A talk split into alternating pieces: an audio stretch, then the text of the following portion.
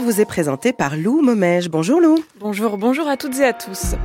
Jordan Bardella en Gironde, Gabriel Attal dans le Rhône, alors que les mécontentements des agriculteurs grondent depuis quelques jours un peu partout en France, les politiques s'inquiètent et vont au contact, une tentative d'apaisement du milieu agricole à quelques mois des élections européennes. Quatre hauts responsables iraniens sont morts après une frappe israélienne en Syrie. Ce raid ciblait un bâtiment de Damas où se tenait une réunion des chefs proches de l'Iran. Et à la veille du centième anniversaire de la mort de Lénine, quelle image le dirigeant communiste a-t-il conservé dans la Russie? Actuelle Nous irons à Moscou aux côtés de Sylvain Tronchet. Enfin, notre invité du jour, Alexandre Kaufmann, vient de publier un livre sur les unités pour malades difficiles. Son ouvrage, Un homme dangereux, explore le fonctionnement de ces services psychiatriques où sont parfois internés des criminels jugés irresponsables de leurs actes. La colère des agriculteurs résonne encore sur les routes du sud-ouest. Depuis trois jours désormais, une partie de l'autoroute A64 entre Toulouse et Tarbes est bloquée par des tracteurs, mais aussi par des camions de bottes de paille et de fumier. Ces agriculteurs dénoncent des normes environnementales trop sévères, mais aussi un retard de versement de certaines aides de l'État. Emmanuel Macron a appelé hier les préfets à aller sur le terrain pour tenter de désamorcer cette colère. Jordan Bardella, le président du Rassemblement national, se rend cet après-midi en Gironde pour visiter une exploitation agricole. Au même moment, le Premier ministre Gabriel Attal sera lui dans le Rhône pour s'adresser notamment au monde rural autour d'un grand débat.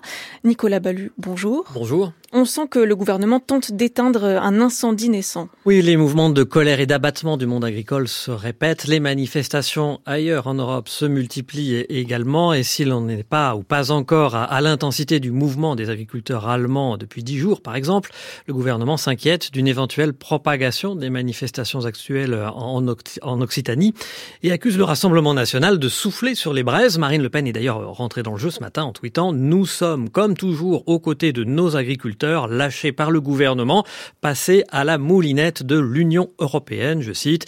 Et oui, les élections européennes arrivent au mois de juin. Le salon d'agriculture, c'est dans un mois. La crise du monde agricole, crise sociale, morale, économique, n'est pas qu'un sujet d'inquiétude, il est aussi le premier sujet de campagne électorale et un premier gros test pour le Premier ministre. Voilà donc Gabriel Attal qui va écouter et débattre cet après-midi avec 150 habitants et élus du Rhône, un exercice type grand débat national euh, censé nourrir son discours de politique générale du 30 janvier. Pour l'image, ce soir, on verra aussi le ministre de l'Agriculture, Marc Fesneau, avec un, agriculteur du Cher, ou encore certains préfets dans les champs. Puis, derrière ces images, une première réponse, le projet de loi euh, pour favoriser la relève de l'agriculture, déjà annoncé, bientôt présenté au Conseil des ministres, dès mercredi. Il contient certaines mesures de simplification pour faciliter la transmission des exploitations, mais un texte qui ne semble pas convaincre la profession sur le sujet, ni répondre pour le moment aux nombreux défis du monde agricole. Merci Nicolas Ballu. Et cette colère dans le monde agricole est finalement la manifestation d'un profond malaise du secteur qui se sent souvent négligé par les pouvoirs publics, selon François Purseigle. Il est professeur des universités en sociologie à l'Institut national polytechnique de Toulouse et pour lui, ces mobilisations expriment une crise existentielle de la profession. Le premier élément à retenir, ce sont des injonctions contradictoires aux yeux des, agriculteurs entre euh, finalement un discours sur le réarmement productif de la France, alors que eux se pensent désarmés, désarmés humainement parce que 50% euh, d'entre eux quasiment vont partir à la retraite dans les années qui viennent, financièrement parce qu'ils ont du mal à avoir recours aussi euh, à des capitaux pour faire fonctionner leurs exploitations, et puis technologiquement pour faire face aussi à des, à des grands défis et notamment ceux de la transition agroécologique. Deuxième élément, les distorsions de concurrence avec d'autres pays de l'Union européenne. Et puis, ils sont percutés de plein fouet par la question environnementale et climatique. C'est cet empilement de, de crises qui est de plus en plus difficile à gérer dans des exploitations familiales qui sont extrêmement fragilisées. Vous traversez pas une crise de la même manière quand vous savez que vos enfants vont reprendre ou quand vous savez que pas très loin d'ici il y aura un repreneur. On est aussi face à une crise euh, existentielle d'une certaine manière, c'est-à-dire que on a une population qui se voit mourir à petit feu et qui voit le spectre d'une agriculture sans agriculteurs euh, se, se répandre. François Purseigle, professeur des universités en sociologie, interviewé par Jeanne Serrin. Théo est reconnu par la justice comme une victime de violences policières. Les mots de l'avocat de Théo Louaka, maître Antoine V, ce matin sur France Info. Un soulagement pour la défense alors que la justice a condamné trois policiers à des peines allant de 3 à 12 mois de prison avec sursis. Les officiers ont été reconnus coupables de violences volontaires après l'arrestation de Théo il y a sept ans à Aulnay-sous-Bois. Soulagement aussi pour les avocats des prévenus puisque la qualification criminelle de violence volontaire ayant entraîné mutilation ou infirmité permanente n'a pas été retenue contre le principal accusé. Cinq personnes ont été tuées dans une frappe israélienne dans un immeuble à Damas, en Syrie. L'attaque visait des responsables iraniens qui soutiennent le régime de Bachar el-Assad et le Hamas. Quatre gardiens de la révolution iranienne ont été tués, dont le chef en Syrie des renseignements et aussi son adjoint, Christian Chesneau. C'est un nouvel épisode de la guerre que se livrent à distance Israël et l'Iran. L'État hébreu frappe régulièrement la présence militaire et sécuritaire iranienne en Syrie. Cette fois-ci, l'armée israélienne a visé un bâtiment à Damas, dans le quartier de Mazé, zone résidentielle qui abrite le QG de l'ONU et des ambassades, mais aussi les sièges d'organisations palestiniennes pro-iraniennes comme le djihad islamique. Visiblement bien informé, Israël a frappé au moment où se tenait une réunion de responsables proches de l'Iran, parmi lesquels se trouvait son chef des renseignements pour la Syrie appartenant aux gardiens de la révolution et son adjoint. Le bâtiment de quatre étages a été détruit par la frappe aérienne et bouclé par les services de sécurité syriens. Depuis le 7 octobre et l'attaque du Hamas à Gaza, Israël intensifie ses opérations contre l'Iran et ses alliés au Liban et en Syrie. Christian Chesneau, merci. Israël a aussi bombardé le sud de Gaza cette nuit, 90 morts euh, selon euh, le Hamas au moins, mais en parallèle de ces attaques, l'État hébreu va permettre à des cargaisons de farine d'être livrées dans la bande de Gaza via le port d'Ashod à mi-chemin entre Tel Aviv et l'enclave palestinienne. Une aide humanitaire alors que l'ONU redoute la famine dans cette zone assiégée, mais une aide aussi permise par un nouvel échange entre le président américain Joe Biden et le premier ministre israélien Benjamin Netanyahou. Cela fera 100 ans demain que Vladimir Ilyich Ulyanov a disparu. Lénine, leader de la révolution d'octobre 1917, a été un personnage majeur de l'histoire du XXe siècle. Malgré l'effondrement de l'URSS, son image reste omniprésente en Russie au travers de milliers de statues, mais aussi d'un mausolée à Moscou et où repose toujours son corps. Aujourd'hui, le pouvoir russe tente de réhabiliter l'Union soviétique, mais malgré cela, l'image de Lénine reste un sujet sensible pour les Russes, Sylvain Tronchet. Tous les ans encore, des centaines de milliers de Russes visitent le mausolée de Lénine sur la place rouge, comme Tatiana, originaire de Sibérie, qui en a fait la première étape de son séjour à Moscou et qui illustre bien la position de nombreux Russes vis-à-vis du révolutionnaire. C'est un personnage très controversé, mais il fait partie intégrante de l'histoire russe, une page de l'histoire que toutes les générations devraient connaître. Vladimir Poutine lui-même a dit que Lénine n'était pas un homme d'État, selon lui. Le pouvoir actuel a plus d'égards avec Staline, considéré comme le vainqueur de la Seconde Guerre mondiale, l'actuel chef du Kremlin a néanmoins écarté l'idée, maintes fois évoquée, de sortir le corps de Lénine de son mausolée pour l'enterrer. La Russie n'est pas prête pour ce genre de révolution, estime Yan Raczynski, qui dirigeait l'ex-organisation mémoriale liquidée par le pouvoir. Malheureusement, il n'y a pas eu de remise en question sérieuse du passé en Russie. La Russie, la nouvelle soi-disant Russie, a décidé de se placer en successeur de l'Union soviétique. Or, déboulonner Lénine, c'est remettre en cause la légitimité de l'existence de l'Union soviétique. Aucune cérémonie officielle ne sera organisée aujourd'hui pour les 100 ans de la mort de Lénine. Seul le Parti communiste célébrera l'événement. Sylvain Tronchet, notre correspondant à Moscou. Nous nous intéressons aujourd'hui aux UMD, aux unités pour malades difficiles. Il en existe 10 aujourd'hui en France et ces unités accueillent des patients souvent dangereux pour eux-mêmes ou pour autrui. Pour en parler avec nous, le journaliste Alexandre Kaufmann, bonjour. Bonjour. Dans votre ouvrage Un homme dangereux, paru tout juste hier aux éditions de la Goutte d'Or, vous dévoilez les coulisses de l'unité pour malades difficiles d'Albi, des malades qui pour la plupart ont commis des crimes ou des délits, mais ont été jugés irresponsables de leurs actes à cause de leurs troubles psychiatriques. Alors tout d'abord, comment avez-vous établi le contact avec ces patients qui pour certains euh, ont, ont de lourds antécédents?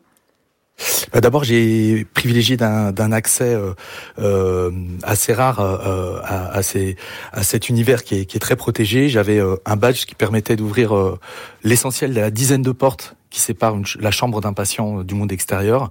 Et euh, on m'avait aussi remis un petit euh, euh, boîtier électronique qui s'appelle un DATI, un dispositif d'alerte pour travailleurs isolés. Et en fait, euh, lorsqu'il reste allongé plus de 15 secondes, ce qui arrive souvent en cas d'agression, euh, il sonne l'alerte dans toute l'unité. Donc avec cet équipement, j'avais euh, le loisir de me déplacer librement dans l'unité. Et en fait, les, les, les patients venaient assez volontiers vers moi, puisque c'est un, un environnement où on attend beaucoup. Et donc moi, je suscitais leur curiosité, d'autant plus que euh, j'avais pas de blouse médicale, j'étais en civil comme il disait, donc ils se demandaient si j'étais un nouveau patient, certains pensaient que j'étais même un policier en civil, et donc ils venaient vers moi, et souvent d'ailleurs euh, sur euh, le ton de l'humour, c'était une manière de, briser la glace. Un des premiers pensionnaires qui m'a abordé voulait savoir si je travaillais pour le Daily Planet, qui est le titre de presse pour lequel travaille Clark Kent, c'est-à-dire Superman dans le civil. Alors euh, justement, à quoi servent ces, ces UMD, ces unités euh, pour malades difficiles? Est-ce est qu'ils permettent de, de réhabiliter certains patients? Alors, ce qu'il faut bien comprendre, c'est que la vocation de ces unités, c'est pas du tout de punir, mais de soigner. Euh, et donc, euh, elles ont, euh, on doit y rester euh, euh de manière temporaire, en moyenne, à peu près une dizaine de mois.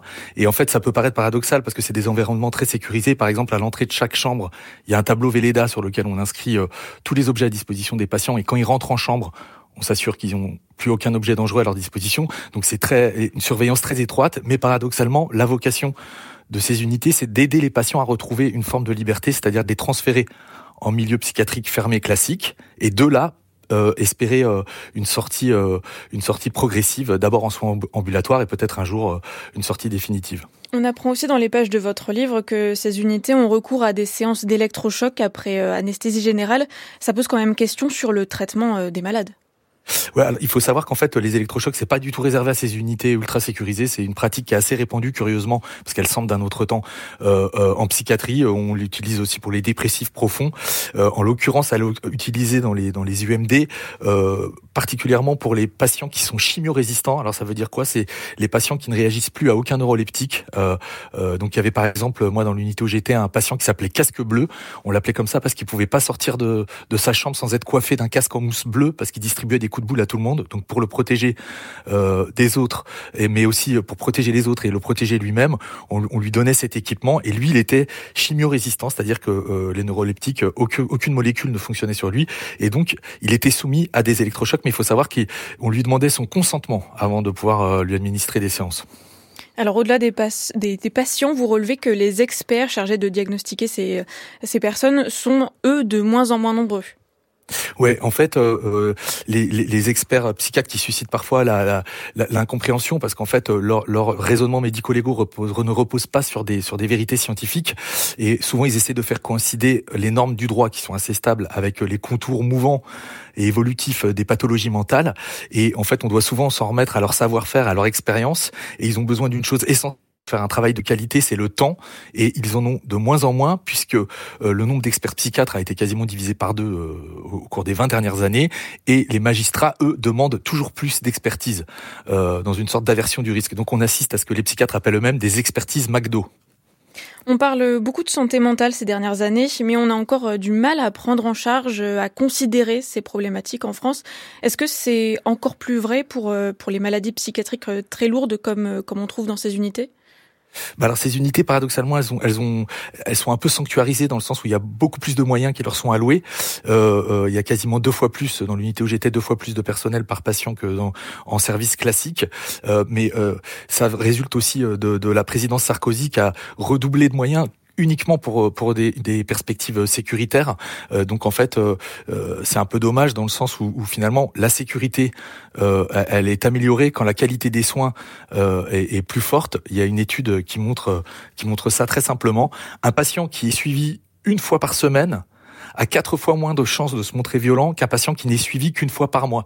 Donc en fait, il faut pas opposer la sécurité et les nécessités euh, thérapeutiques. Il faut juste euh, plus on soigne bien, plus on soigne avec de, des moyens, plus il y a de personnel, moins il y a de contraintes. Merci Alexandre Kaufmann. Je rappelle que vous êtes journaliste et auteur de l'ouvrage Un homme dangereux paru hier aux éditions Goutte d'Or. Merci. Côté ciel, cet après-midi, les températures remontent un peu dans la moitié sud, mais restent très fraîches dans le nord, où le ciel sera aussi un peu plus voilé. 0 à Metz, 1 à Lille et 3 à Rouen, 13 degrés en revanche pour Cannes ou encore Toulon, et même 14 à Saint-Tropez. C'est la fin de ce journal réalisé avec l'aide de Sam Lechilim et euh, Guillaume Ficheux à la technique.